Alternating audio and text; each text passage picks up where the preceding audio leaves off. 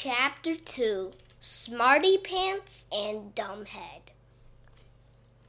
Yippee! I shouted. Hooray! shouted my friends Ryan and Michael. We all whooped and hollered and high fived each other. Finally, we could go to phys ed and leave all that reading and writing and arithmetic behind for a change. Miss Daisy gave each of us a name tag so Miss Small, the phys ed teacher, would know who we were. What's phys ed? asked this girl who has red hair named Emily. Well, actually, the girl is named Emily, not her hair. Are we going to learn about soda pop? Me and Ryan and Michael slapped our own heads. We couldn't believe it. That was like the stupidest thing anybody ever said in the history of the world. Phys ed is gym class. Dumbhead, I told Emily. Everybody knows that. Emily looked all upset like she was going to start crying. That girl cries at any old thing. AJ, Miss Daisy said with her mean face, hold your tongue. Okay.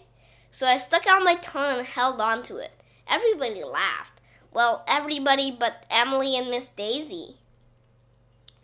The whole class lined up in size order so Miss Daisy could walk us over to the gym, which is all the way at the other end of the school. Ryan was the line leader. I bet Miss Small will let us play football and baseball and hockey and dodgeball, Michael whispered to me as we walked. Michael and Brian are really good at sports. They're the best athletes in the second grade.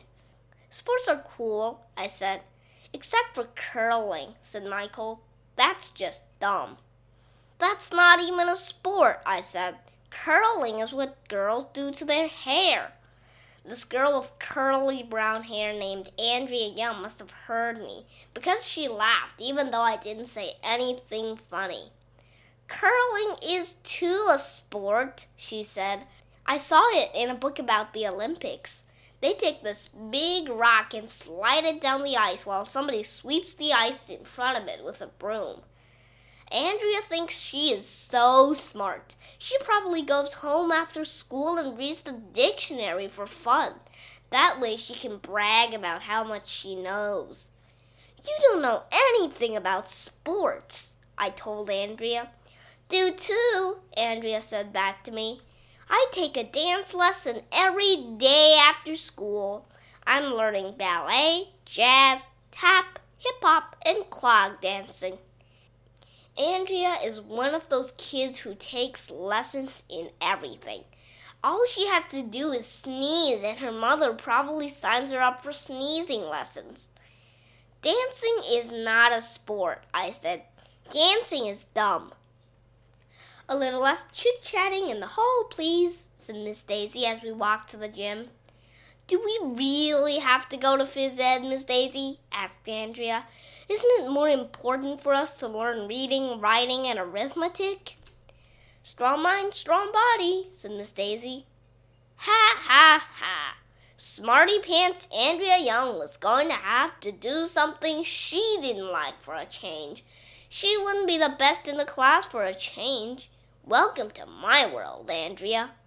I couldn't wait to beat Andrea at basketball, beat her at baseball, beat her at football.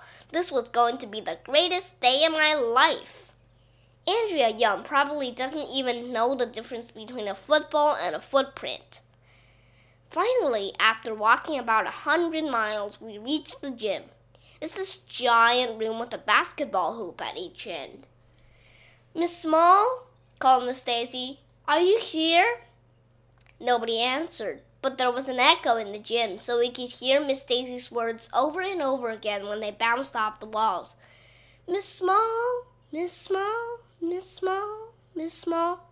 Are you here? Are you here? Are you here? It was cool. Hello! I yelled. The gym yelled back. Hello! Hello! Hello! Hello! Hello! Echo! yelled Michael. Echo! Echo! Echo! Echo! yelled the gym.